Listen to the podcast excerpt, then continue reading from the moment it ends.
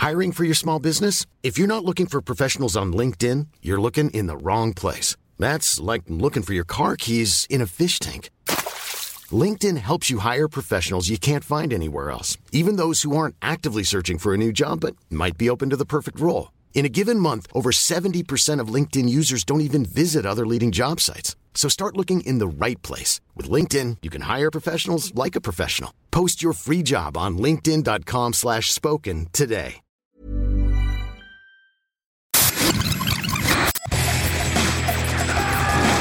Bienvenue dans Stéroïdes, le podcast qui fait l'exégèse des gros bras.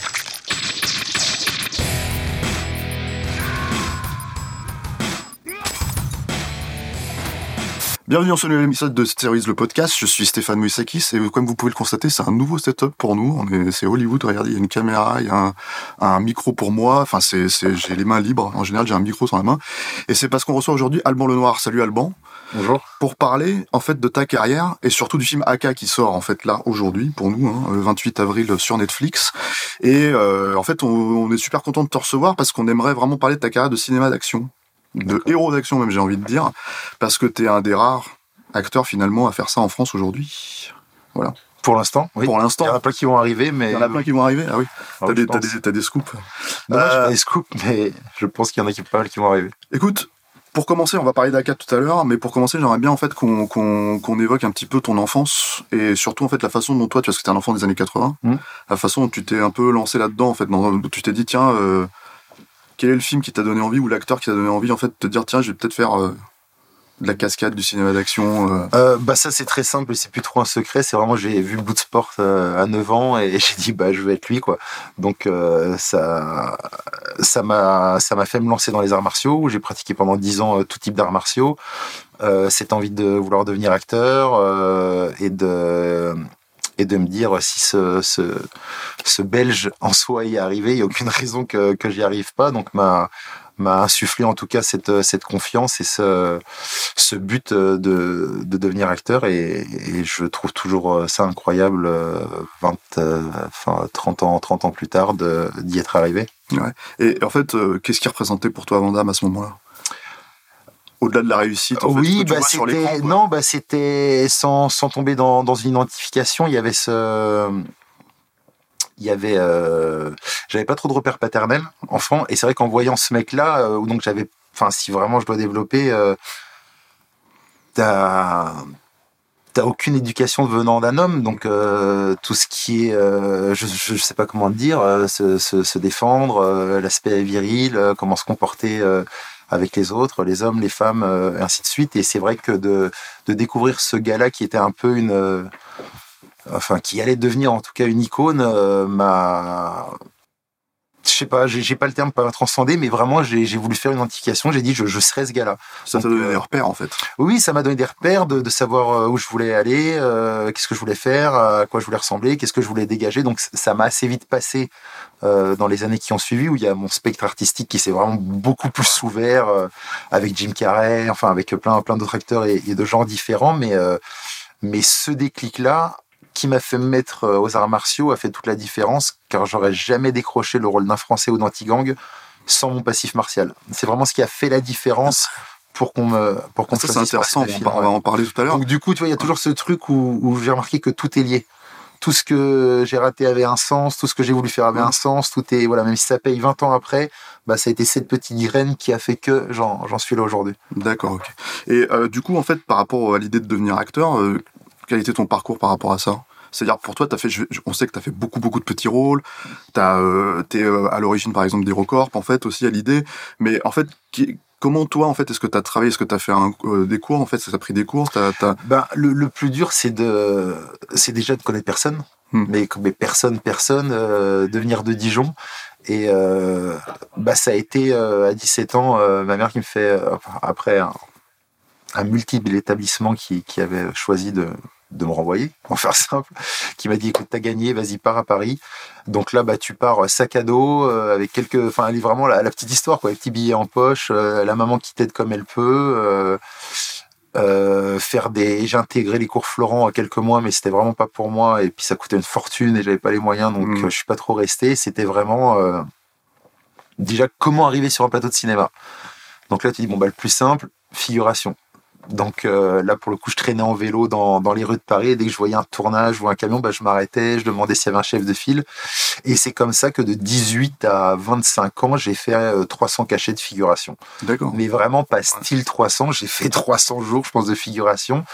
Donc, il y a des gros films où on peut te repérer là, comme ça. Ah ouais, il y, en a plein, il y, en a, plein, il y en a plein, plein, plein. Mais euh, non, puis du coup après j'ai plein d'anecdotes qui sont déclenchées euh, suite à, à, des participations à des films. Mais ce qui m'a surtout appris, euh, donc il y a eu ce discours-là déjà que j'ai vécu pendant cinq ans. Un figurant ne deviendra jamais acteur. Mhm. Euh, bon déjà ça je le comprenais pas, mais c'est vrai que tu arrives dans une routine où tu es vraiment connu.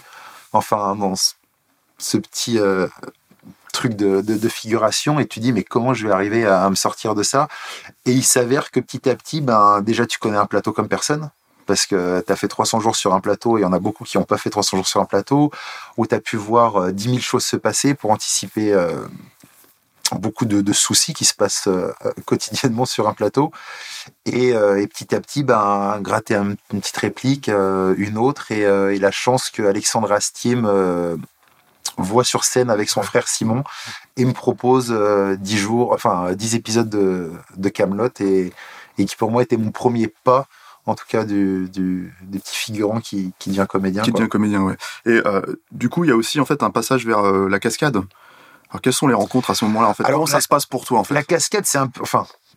C'est un peu une légende urbaine, le cascadeur euh, devenu acteur. Ouais. Et, et c'est vrai que je vois que c'est beaucoup euh, traité. C'est juste que du fait de mon passif martial, un jour j'avais décroché un petit rôle dans la série euh, Léa Parker, ouais. euh, où on voulait me doubler. Et je me suis dit, écoutez, je, je, franchement, je pense que je peux le faire. Et du coup, ça s'était très bien passé. Et du coup, le régleur cascade m'avait rappelé une ou deux fois, mais pour vraiment faire des, des, des, petits trucs, parce que je me suis vraiment jamais considéré comme un cascadeur, dans le sens où je me suis jamais donné les moyens. Mm. Euh, j'ai pas faire une défenestration euh, à 10 mètres de 10 étages, euh, me faire cartonner par une voiture. Enfin, je suis chaud pour le tenter, mais euh, je veux dire, en tout cas, voilà, les acrobaties et autres. Et je suis plus un comédien physique euh, ou un bon médium, comme ils peuvent appeler ça dans, dans le milieu de la cascade, que euh, un, un, pur cascadeur qui est apte à, à faire beaucoup de choses. Même si j'essaye de tout faire moi-même euh, sur les sur films. les films ouais. d'action que tu fais. Ouais. Euh, euh, quelles sont les rencontres importantes pour toi? Parce qu'il y a eu vraiment une bascule au début des années 2010, on va dire. Donc euh, pour je veux dire pour devenir vraiment en fait pour commencer à avoir des euh, vrais second rôles. Bah la, la, vraie rencontre de toute façon c'est Simon Astier. Mm -hmm. Ça la, la question se pose pas que, que j'ai rencontré à Dijon euh, quand on avait je sais pas je vais avoir on a trois ans de différence je vais avoir 15 ans lui il avait 12 ans et on s'est on se croisait un peu au collège et on s'est retombé dessus par hasard à Paris euh, sur les Champs-Élysées, moi je vais avoir euh, 20 ans et lui 17, et il m'a dit Qu'est-ce que tu fais là? Je suis bah, j'étais acteur. Il me fait Bah écoute, moi aussi. Je suis Bah mec, vas-y, lançons la machine. Et du coup, on a écrit un spectacle, on a créé Aerocorp. Ça a été vraiment le, le, le début de tout euh, ce, ce, binôme avec Simon euh, qui a lancé un peu la machine, quoi, qui a déclenché Off Prime, mmh. aussi une série Virginie et Fira. D'accord. Et mais du coup après en fait par rapport aussi à euh, comment dire, enfin comment ça se passe quand tu reçois je veux dire, des scénarios, d'un seul coup, tu te retrouves sur la Lazy Company, par exemple, où tu as, où c'est un second rôle, mais c'est un second rôle déjà comique aussi.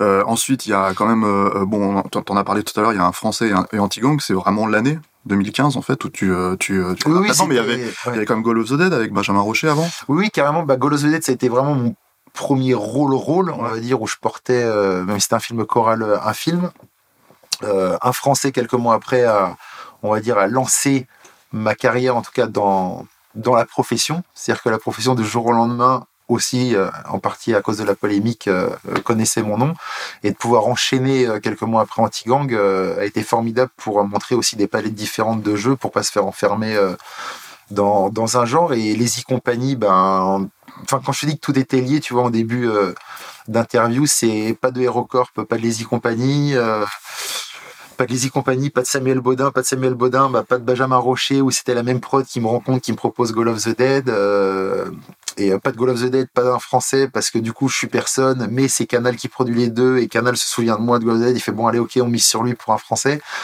Enfin, c'est, dingue comme, euh, faut, chaque échec te rapproche du succès. Mm. C'est, euh, non, mais là, je fais une digression, mais non, vraiment, non, non, dans mais... mon parcours, tu vois, je suis quand même monté à 17 ans à Paris, avec mon sac à dos et j'ai décroché mon premier rôle à 33. Mon vrai premier rôle. Ouais. Et du coup, alors, pour toi, en fait, quand tu te retrouves là-dedans, avec par exemple un film comme un français qui a été tourné avant, hein, je crois, si je dis pas de bêtises, Anti-Gang, en fait, quand tu dois porter un film entier comme ça, qui est en plus tourné souvent en plan séquence, euh, ou euh, bah, en gros, euh, en fait, quelle est ton expérience là-dessus pour te permettre de porter ça? Parce qu'en plus, le rôle est compliqué. C'est pas facile en fait de rendre un personnage comme ça empathique euh, qu'on soit quand même avec lui tout le temps. Euh, c'est assez désagréable, hein, même euh, comme milieu. Il hein, faut, faut, être clair et net, quoi. Donc en fait, comment toi, en fait, déjà comment tu le prends toi, en fait, quand on te propose le rôle, quand on te dit ok, on peut miser sur toi? Bah alors déjà, on me propose rien du tout. D'accord. Je reçois le scénario et je me dis bon, je l'aurai jamais. Mais si je l'ai, je crois qu'il y a moyen de lancer un truc, quoi. Et il s'avère que je décroche ce rôle-là. Euh, non, après sur le sujet, moi je trouve que c'est en tout cas c'était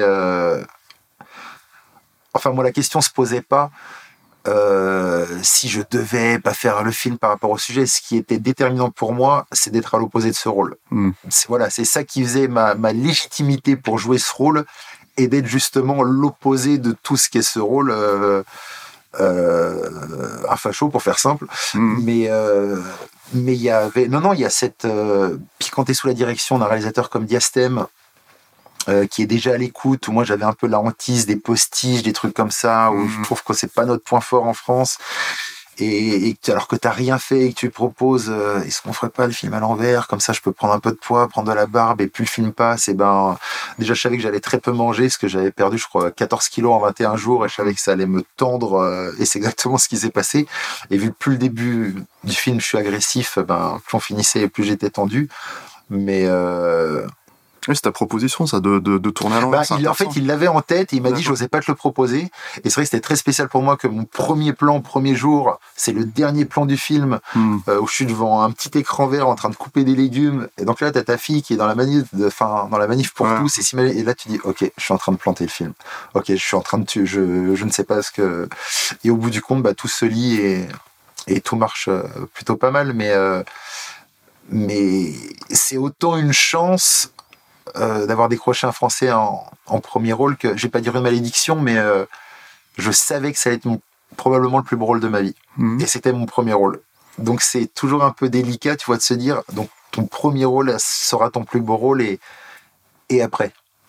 Et euh, je suis un peu à la recherche justement de, de ce type de rôle qui m'a qui m'a tellement apporté. Enfin, moi, je, je démords pas. Après, c'est mon point de vue, mais qu'un prix, tu le donnes pas à un acteur, tu le donnes à un rôle. Mm. Alors évidemment, euh, oui, il faut quelqu'un de talentueux derrière, mais mais ça, j'en démordrai jamais que c'est le rôle qui, fait la différence. Et que t'aurais mis quelqu'un d'autre pour faire un français que moi, euh, le, film aurait été tout aussi bien et, le rôle tout aussi fort. D'accord. Mais pour toi, c'est par contre, c'est parce que là, on va on va rentrer dans la phase action en fait de ta carrière, quoi. C'est quand même hyper important en fait de pouvoir, euh, comment dire, avoir les deux, quoi. De pas être, tu sais, aux États-Unis, on dit typecast, quoi. Tu vois, on dit voilà, ah oui, mais lui, c'est c'est c'est c'est un gros musclé, donc voilà, en fait, il fait des films d'action, on peut pas le mettre ailleurs, mais, mais mine de rien, le fait de faire un français, c'est aussi une bénédiction dans le sens où ça te, ça te, comment dire, ça te permet de montrer que tu es capable de faire les deux. Oui, bien sûr. Bah, un Français m'a amené Le Summer, m'a amené Gueule d'Ange, euh, des films que jamais j'aurais fait et qu'on m'aurait jamais proposé euh, sans avoir tourné un Français. Donc c'est, c'est moi, c'est sûr, dans la même année, faire Les Crevettes Pailletées, euh, Gueule d'Ange et Balle Perdue. que demander de plus Que demander de plus Et mm. j'espère juste que ça va pas s'arrêter. Mm. Alors j'aimerais bien qu'on parle, et on va en arriver à K quand même, s'il faut qu'on en parle, quoi.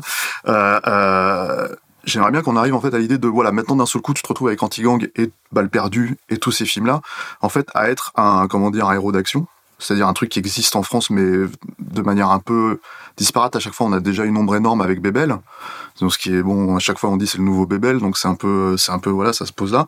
Pas mal d'acteurs n'ont pas forcément euh, à mon sens en fait tenu l'idée de continuer à faire ça parce que Bebel l'a fait pendant une bonne quinzaine d'années hein, euh, voilà quand t'as un Samuel Le Bihan qui fait un petit peu de film d'action bah d'un seul coup il, va faire des comédies vraiment autre chose mais toi tu y reviens régulièrement donc est-ce que t'as en fait en, fait est-ce que c'est inconscient est-ce qu'il y a quelque chose en tête en toi où tu te dis mais je veux créer un type de cinéma d'action de cet ordre-là qui n'existe pas ah, forcément en France? Bah, ce qui est sûr, c'est que dans mon, c'est dans mon, c'est dans mon ADN, quoi. C'est dans, c'est dans, enfin, comme tu disais, par rapport à, à ma période, euh, euh, enfin de, films adolescents, euh, c'était la période Van Damme, Jackie Chan, Bruce Lee, euh, Steven Seagal, Schwarzenegger, Stallone. c'était vraiment, j'ai bouffé cinéma là, pu, enfin vraiment sans fin. Et donc oui, oui, il y a cette, envie, il y a ce truc de, il y, avait de façon cette idée avec balle perdue de, de d'espérer à notre petite échelle ce qu'on avait tenté sur Anti-Gang, mais qui avait été un peu loupé par, euh, par ce manque, euh, ce petit manque d'entrée au cinéma, ce qui nous avait pas permis de faire une suite, euh, en tout cas à cette époque-là, Mhm. de, de, de relancer le genre en France, de, de redonner ce, tout est une question de confiance. Moi, je reste vraiment un public et avant tout un spectateur, et je pense que tout est une question de confiance quand, euh, quand Olivier Marchal nous sort 36 quai des Orfèvres et qu'on n'avait pas vu un bon polar depuis 15 ans en France, en fait, Mm. Bah voilà, on peut le faire. Mais malheureusement, qu'est-ce qui se passe après? Bah il y a 100 polars qui sortent euh, dans les 10 années après, puis il y en a 95 qui sont pourris. Oui. Donc tu repères la. Donc c'est c'est sans fin, mais c'est voilà d'un d'insuffler ce- cette confiance au spectateur que je suis et euh, et merci Netflix pour ça parce que sans Netflix, euh, Balle perdue et Aka n'existerait pas. Mais alors du coup, alors, justement, alors, on parle de Netflix, il y a l'idée en fait quand Balle perdu sort, c'est que d'un seul coup, pour le coup, tu parlais de manque d'entrée sur Anti-Gang, parce que ça reste un marché français, peut-être un tout petit peu international, mais vraiment Europe, tout ça, etc. etc. La Balle perdue, c'est euh, le même jour partout. Voilà, c'est un succès euh, assez rapide. En plus, c'était à l'époque, c'était sorti pendant le confinement. Euh, un mois après. Voilà, un mois après. confinement. Ça aurait fait encore plus de, de vues, ouais, ouais. qui sait quoi. Mais remarque, le 2 a, a- extra- a très bien marché Oui, aussi, quoi. fait, donc voilà, on était, on n'y était plus quoi. Mais euh, la vraie question, c'est du coup pour toi en fait, alors en France, t'es installé là-dessus, ça devient entre guillemets ton terrain, on va dire. Mais en fait, à l'international, forcément les joueurs on le voit aussi quoi. Ouais. Parce que c'est un film qui est hyper. Moi, je vois sur Twitter par exemple, quand les gens parlent, il y a ce qu'on appelle le action Twitter. En fait, ils parlent beaucoup. Enfin, je me rappelle que Balle perdue 2 était hyper attendu. Ouais. En gros, quand, Ouais, c'était assez euh, euh, impressionnant. voilà, et du coup, en fait, comment toi tu perçois cette euh, la façon en fait dont ces films-là et ce type d'action-là en fait est pris à l'étranger, quoi? Ah bah il est pris, euh, enfin le- les, les retours en tout cas euh, américains sont, sont incroyables dès, dès le premier. Il y avait vraiment le truc qui ressortait le plus, c'était euh, que ça fait du bien de voir un film d'action sans effets spéciaux numériques, euh, de voir un acteur euh, pas, enfin stéroïdé, enfin, chargé comme un porc, euh, qui a mal quand il se prend des coups. Et je, et, et je pense que ça a été ça le, le- la petite différence de, de ce trop plein de films américains, de trop de VFX, de trop, trop, trop de tout, quoi. Et de revenir un peu à la base euh, et un peu old school, euh, à, à refaire revivre un peu l'amour du cinéma d'action, quoi. Mm. Comme il se faisait avant. Je suis un peu étonné qu'on te propose pas des films américains. On me les propose. D'accord. Quel genre, par exemple, ça pourrait être Ah, tu veux pas en parler Si, si, si, non, mais si, si, c'est après, c'était plus, euh, il y a autant une question de, enfin, de disponibilité là où, où ça Mhm. collait pas, mais ça peut aller de très grosses franchises euh, euh, américaines où il y a des voitures que, que d'autres petits films un peu plus intimistes. Et c'est vrai que, que, comme tu disais, le fait de sortir dans 193 pays et de vraiment bien marcher dans, dans, dans les, dans les pays anglo-saxons, dont les États-Unis, bah, font qu'il y a des réalisateurs qui, bah, qui voient ton film et, et qui se disent tiens mais il serait bien dans le mien et qui t'appellent. Et ça fait toujours un peu euh, Hmm. un peu bizarre parce que c'est quelque chose que j'avais pas du tout anticipé. Et c'est vrai qu'autant il y a 20 ans c'était mon rêve mais à la manière voilà Van Damme donc je veux être lui donc ça veut dire partir aux États-Unis devenir une star et tout ça. Plus les années ont passé qui n'a fait que s'amoindrir en me disant mais c'est c'est pas du tout ce que tu veux. C'est de toute façon t'es pas la même personne à 10 ans à 20 ans à 30 Bien sûr, ans et encore moins à 40 et là moi j'ai qu'une envie c'est de faire des bons films quel que soit le genre d'ailleurs. Et euh, et je vois je n'ai plus ce désir mais vraiment plus du tout de de partir des mois pour tourner dans un film américain. Une carrière américaine. je dis pas que ça n'arrivera jamais Hmm. mais euh, mais pour l'instant je, je suis bien ici puis essayons déjà de faire euh, les choses bien en France. Et surtout, il y a, en fait, j'ai l'impression, euh, je me trompe peut-être, mais tu vas me confirmer ou pas, euh, qu'il y a aussi euh, l'envie en fait de, contrôler un tout petit peu quelque chose un peu plus peut-être. Alors aux États-Unis c'est un peu compliqué, et je pense notamment justement, on en vient à Aka, à l'idée en fait que c'est un projet que tu portes depuis quelques années et euh, qui arrive à se monter, j'imagine, grâce au succès de Balle perdue. tout à fait Et euh, mais pour le coup, en fait, euh, autant par exemple Balle perdue, c'était autant le film de Guillaume que Guillaume Pierret que le tien. Autant là, peut-être, même si c'est Morgan évidemment qui, qui réalise, Morgan Dalibert, le, le, le, le chef-op de Balle perdue, il y a quand même l'idée en fait, si tu veux, que bah, tu portes ce perso, tu portes cette histoire depuis un moment. Oui, oui, mais, c'est pas, c'est vraiment pas comparable. C'est vraiment euh, Guillaume Pierret pour Balle perdue. Il m'amène ce scénario où il y avait un peu de travail à faire et il a cette intelligence. Enfin, il veut tellement euh, qu'on ne fasse qu'un pour le film qui, qui, m'implique dans l'écriture. Et, euh, et c'est la meilleure chose. Enfin, c'était vraiment, tu vois, ce, ce truc de, de ne penser comme moi, rien au-dessus du film, et de me dire, tiens, viens, vas-y, on améliore tout ça ensemble, on upgrade les scènes, on parle de ton personnage, et qui a fait qu'on était en symbiose complète pour, pour tourner Balle perdue 1, et c'était un, un bonheur. C'est vrai qu'après, euh, Aka, ça date euh, de l'époque euh, bah, déjà où je suis personne. C'est-à-dire quand on commence à l'écrire, j'ai même pas tourné Camelot, euh, on n'a même pas fait Aerocorp, j'ai même pas fait Aerocorp, je connais Porgan depuis quelques années. On se bouffe les films coréens, les Bittersweet Life, les Sauce des villes, on sort de la trilogie Jason Bourne. euh, des, Ah, ça- C'est pas 7 ans en fait, ça date de vraiment. non, non, bah oui, ben, genre, ça, là, je crois que le troisième Jason Bourne, il a dû finir en 2007, et nous, on a fait le pilote de AK totalement indépendant, enfin, en, en indépendant, euh, qu'on a tourné d'ailleurs à Dijon, euh, pour, euh, où je me suis écrit le rôle qu'on me donnera jamais et qui n'existait pas en France, quoi. On va, écrivons ce, je sais pas, un truc de, un mix de Jason Bourne, de Man on Fire, de The Shield, euh, pour la France. Donc, au début, on part sur une série Euh, qu'on essaie de développer, qui commence à intéresser quand même pas mal de, boîtes de prod, voire de diffuseurs. Il s'avère qu'on se casse les dents et qu'on n'arrive jamais à monter euh, cette série et qu'on décide à, un moment donné de le, traiter en long métrage. Et, euh, et s'ensuit euh, dix ans de oui, de non, de, de, sortie cinéma, de pas de sortie, de on va le tourner, puis en fait vous le tournez pas. Et jusqu'au jour où Netflix dira ben nous on va le faire. Et du coup, ben, pour une fois, ça va, ça va au bout.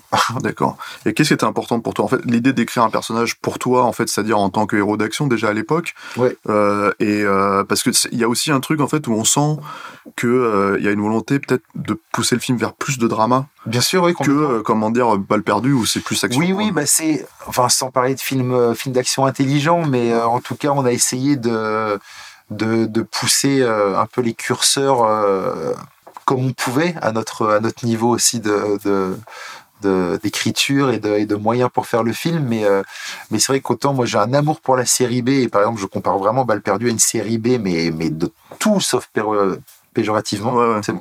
Mais euh, et euh, et que AK, même si c'est dans le même ADN, ça reste pas des films comparables. C'est c'est une autre vision aussi de l'action. C'est euh, euh, l'action va être un peu plus au service du récit. Euh, ce qui va l'être peut-être un peu moins euh, dans Balle perdue, qui a un côté un peu plus de divertissement.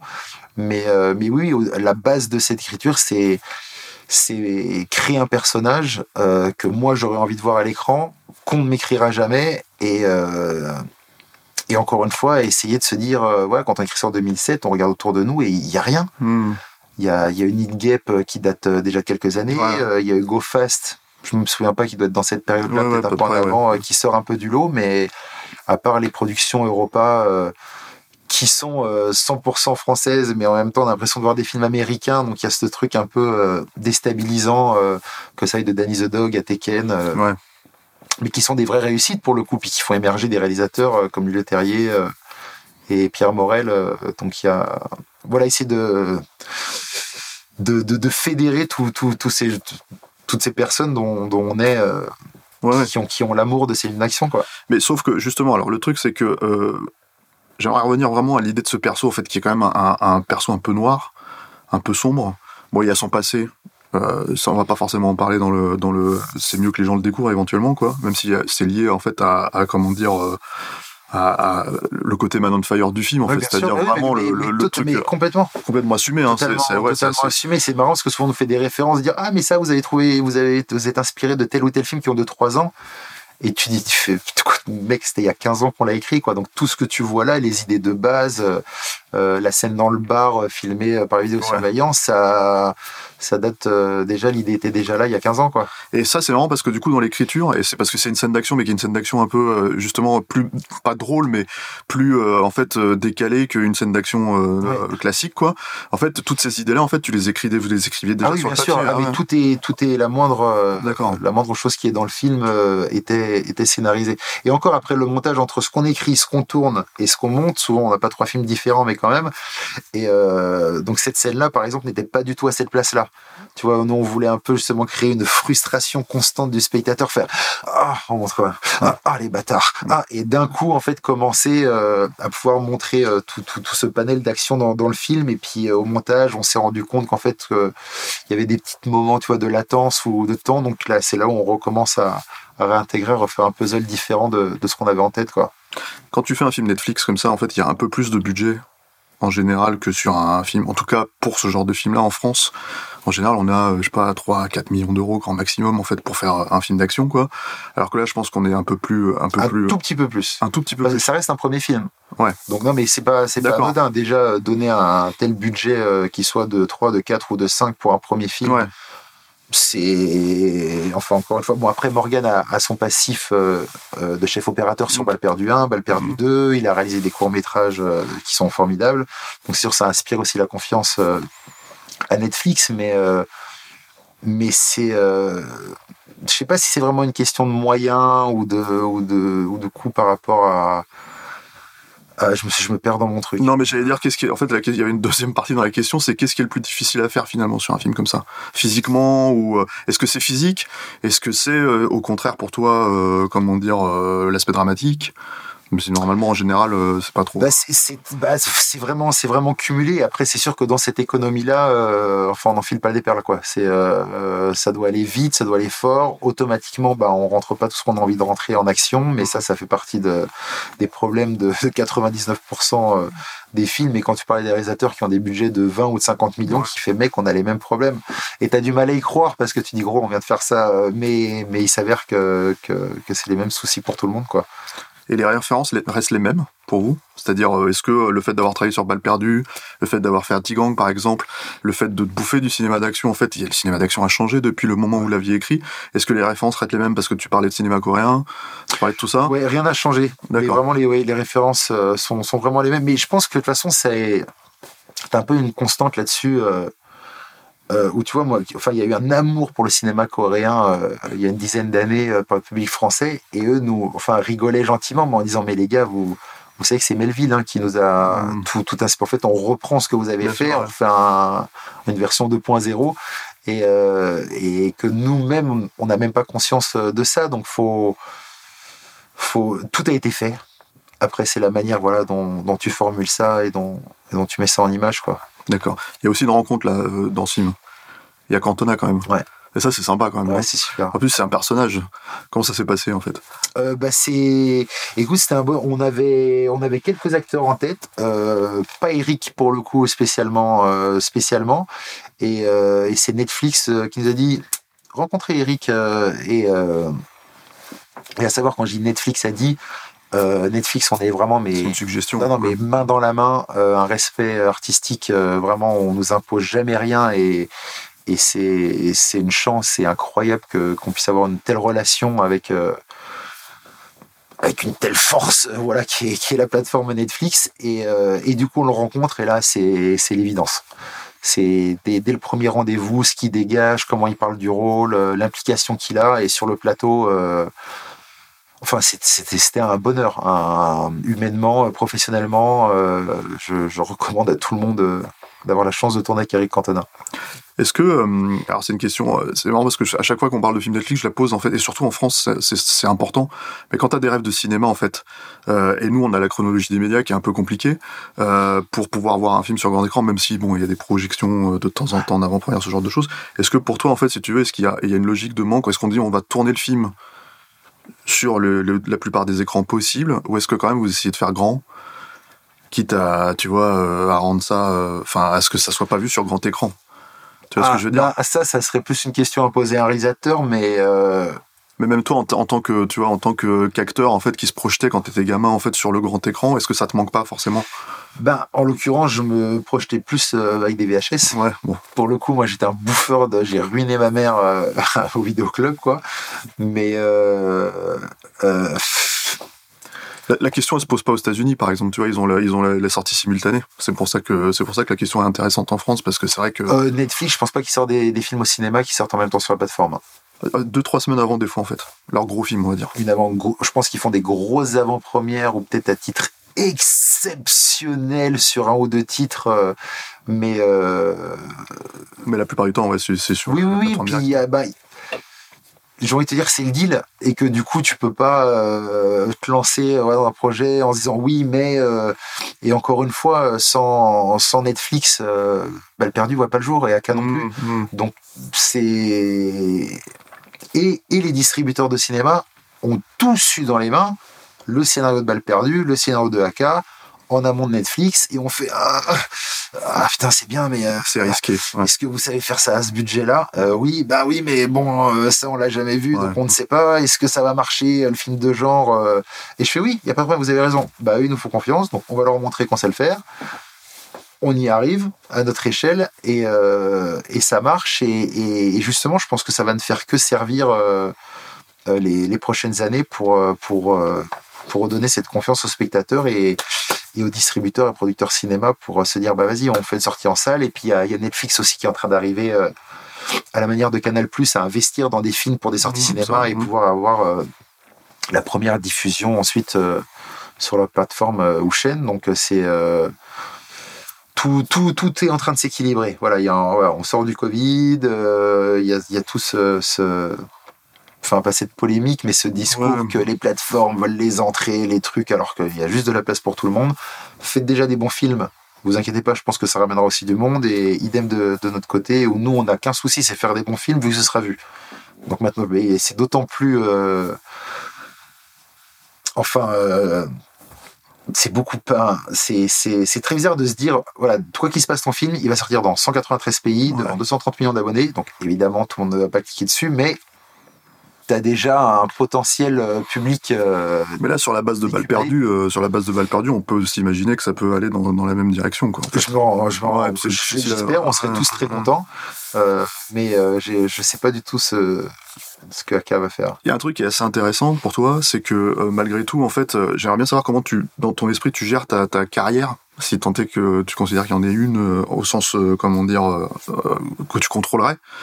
Mais tu fais quand même pas mal de, de second rôle encore. Ouais. Bah, malgré tout, en fait, qu'est-ce qui est important pour toi là-dedans, en fait D'être dans des bons films. Ouais. Tout simplement. C'est, je me bats et je, je me bats pour, je dois me battre pour faire des seconds rôles ou des troisièmes rôles. C'est euh, pour euh, juste, euh, juste, ouais, faire, faire des bons films. Moi, et que je le porte ou je le porte pas, le film, c'est mon implication est la même. donc c'est- moi, j'adore. Euh, ah, j'arrive jamais à dire son de famille. John, euh, le rôle principal de Punisher, la série. Bental, Ah oui, George Bental. Ouais. le mec va porter Punisher, euh, second rôle de ouf dans Fury, second rôle de ouf dans la méthode Williams, second rôle dans le Ludo Street, euh, Mhm. dans Le Mans 66. J'adore.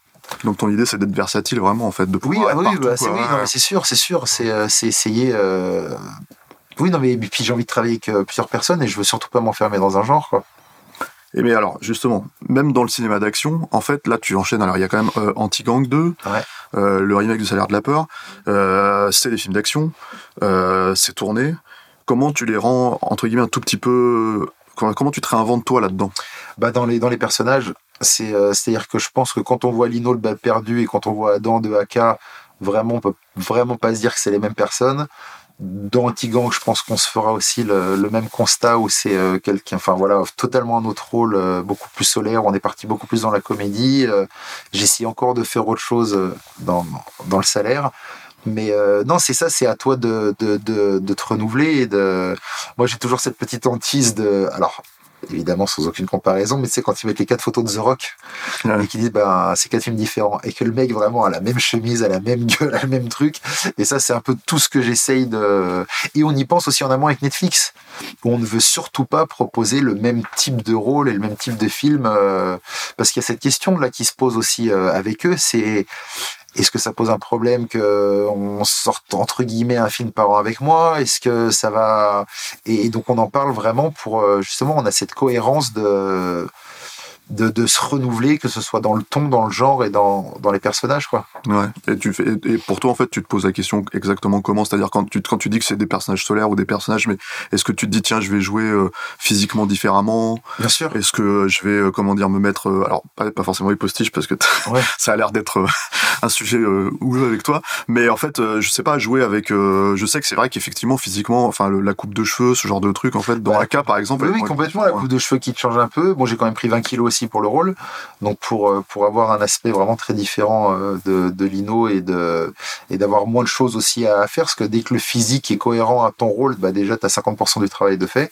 Où t'as pas à faire semblant d'être dangereux ou semblant de, d'être balèze. Et, euh, et il y a aussi la direction de, de l'acteur et, et ce qu'on raconte, quoi. Il y a, il y a le héros, il y a l'anti-héros, il y a le héros déchu, euh, il, y a, y a plein de choses à traiter. Il y a le background aussi qui est très important dans, dans la manière de, de jouer des choses euh, que tu vas extérioriser ou non et qui vont, tu vas laisser transparaître euh, ou pas. quoi. Il y a un truc qui est vachement aussi intéressant, on a un petit peu touché du doigt l'idée, cette idée-là, parce que tu en as un peu parlé et tout. Pourquoi c'est important pour toi d'écrire? Bah, ça, ça s'est transformé, enfin, c'était plutôt une obligation à la base, en me disant, bon mec, de toute façon, on ne propose rien, t'intéresse personne, t'aimes ce genre-là, bah tu sais quoi, vas-y, euh, écris-le, et du coup c'est ce qu'on a fait avec Morgan. Et euh, mais il s'avère qu'il a fallu que j'y arrive par un autre chemin pour réussir quand même à, monter ce film-là. Euh, Balle perdue, ça a été, ben, je te dis, la collaboration, la bienveillance et la collaboration de, de Guillaume euh, qui m'a amené sur ce projet-là. Anti-Gang 2, euh, ayant lancé le projet euh, suite au succès de, Balles perdues, ben avec euh, le réalisateur Benjamin Rocher et, le scénariste du premier opus Tristan Schulman, on, on s'est fait une petite tambouille pour voilà lancer une idée et ce qu'on voulait raconter, puis après on a fait hop, aller au boulot. Mais c'est c'est pas une envie spécifique euh, de hmm. d'écrire. Moi, ce que j'aime, c'est être en symbiose avec le réalisateur, qu'on essaye constamment d'améliorer euh, ce qu'on fait, ce qu'on raconte, et si on a le temps, ben, on essaie de le faire un peu en amont sur le scénario. Puis si c'est sur le plateau, euh, c'est sur le plateau. D'accord. Ah c'est intéressant. La question se posait parce que vraiment, en fait, comme il y a pas mal de choses qui commencent à venir et qui, enfin, oui, sur lesquelles ton nom en fait est vraiment placé sur le scénario, c'est quelque chose aussi qui est très rare, moi je trouve, en France. Hein. C'est-à-dire que en gros, euh, bon, c'est pas en France le médium, c'est pas un médium de scénariste, hein, le médium de cinéma. C'est souvent les gens qui réalisent le film, qui, qui écrivent le film, mais les acteurs, du coup, c'est beaucoup. Ce qui est un réel problème d'ailleurs. On est en manque de scénaristes en France. C'est bien sûr. On est à la recherche de scénarios, on est en attente de choses qui sont, c'est un peu compliqué. Mais ça te rajoute une casquette en fait, du coup, euh, intéressante quoi. Euh... Ah mais comme Stallone, c'est ce qu'il fait aussi. Hein. Oui oui, carrément. Mais c'est, hein. bah c'est, euh, bah là je viens de monter ma boîte de production. C'est sûr que c'est pour être impliqué euh, un maximum dans, dans, le film et dans, le, dans, la, dans la manière de faire. Mais encore une fois, pour ça, il faut vraiment avoir un réalisateur ouvert, qu'on soit sûr qu'on fasse le même film. Et, et, je vais jamais contre un réalisateur. Moi, je demande qu'on mm. m'écoute, pas qu'on me dise oui. Et c'est limite si tu me dis tout le temps oui, c'est qu'il y a un problème en fait. C'est que, mec, c'est moi, j'attends pas que, j'attends que tu m'écoutes, que tu me rassures, dire tiens, est-ce que tu trouves pas ça que c'est mieux? Si, non, non, pourquoi? T'as raison. Mec, t'as perdu 10 secondes, on passe à autre chose. Et si tu me fais je fais OK, stop, on a deux minutes. Donc là, tu peux pas me répondre, donc c'est qu'il y a un problème. Donc comment on peut. Euh, Est-ce que c'est pas en train d'arriver de plus en plus? Oui. Du fait que, en fait, tu sois de plus en plus euh, un premier rôle et en fait de plus en plus une star reconnue, quoi. Oui, mais, oui, mais justement, c'est là le truc un peu euh, où il faut faire attention de pas. comment dire. empiéter euh, bah, pas devenir le connard de service en fait mmh. de, et de toujours c'est pour ça que je te dis qu'en symbiose c'est je, je pèse mes mots quoi c'est euh, euh, c'est plus ces réalisateurs qui, qui commencent à voilà connaître ma manière de fonctionner qui vont être en demande de ça et à l'inverse tu vois il y a Guillaume Pierret qui dit Alban pour un réalisateur c'est une bénédiction une malédiction parce que je suis tellement passionné j'aime tellement ce que je fais. Je, tous les matins, vraiment, mais je me lève en disant, mais quelle chance, putain, mais quelle chance tu as de, de, de, de plus rêver ta vie, mais de vivre tes rêves, euh, que, que oui, je peux prendre un peu de place. Mais du coup, c'est, euh, voilà, si on est cohérent avec euh, le réalisateur, c'est, c'est que du bonheur, en fait, parce qu'on ne fait que, euh, comme je me répète, euh, monter le niveau un maximum de surtout. D'accord. Bon bah merci Alban. Ah, il y a 40 minutes là euh, Ouais, il y a 40 euh, minutes presque, enfin 39 minutes. J'ai le. En fait, on, dit tout. Hein. Il y a un décompte derrière, donc faut que je ferme. Voilà. Merci Alban, merci à Netflix en fait pour l'opportunité. Bah ouais. Euh, Aka, c'est sur Netflix euh, le 28 avril. Tout à fait. Voilà, donc partout dans le monde, en France surtout quoi. Voilà, pour commencer quoi. Et puis merci à tous ceux qui nous suivent et puis à bientôt avec un prochain film. Merci.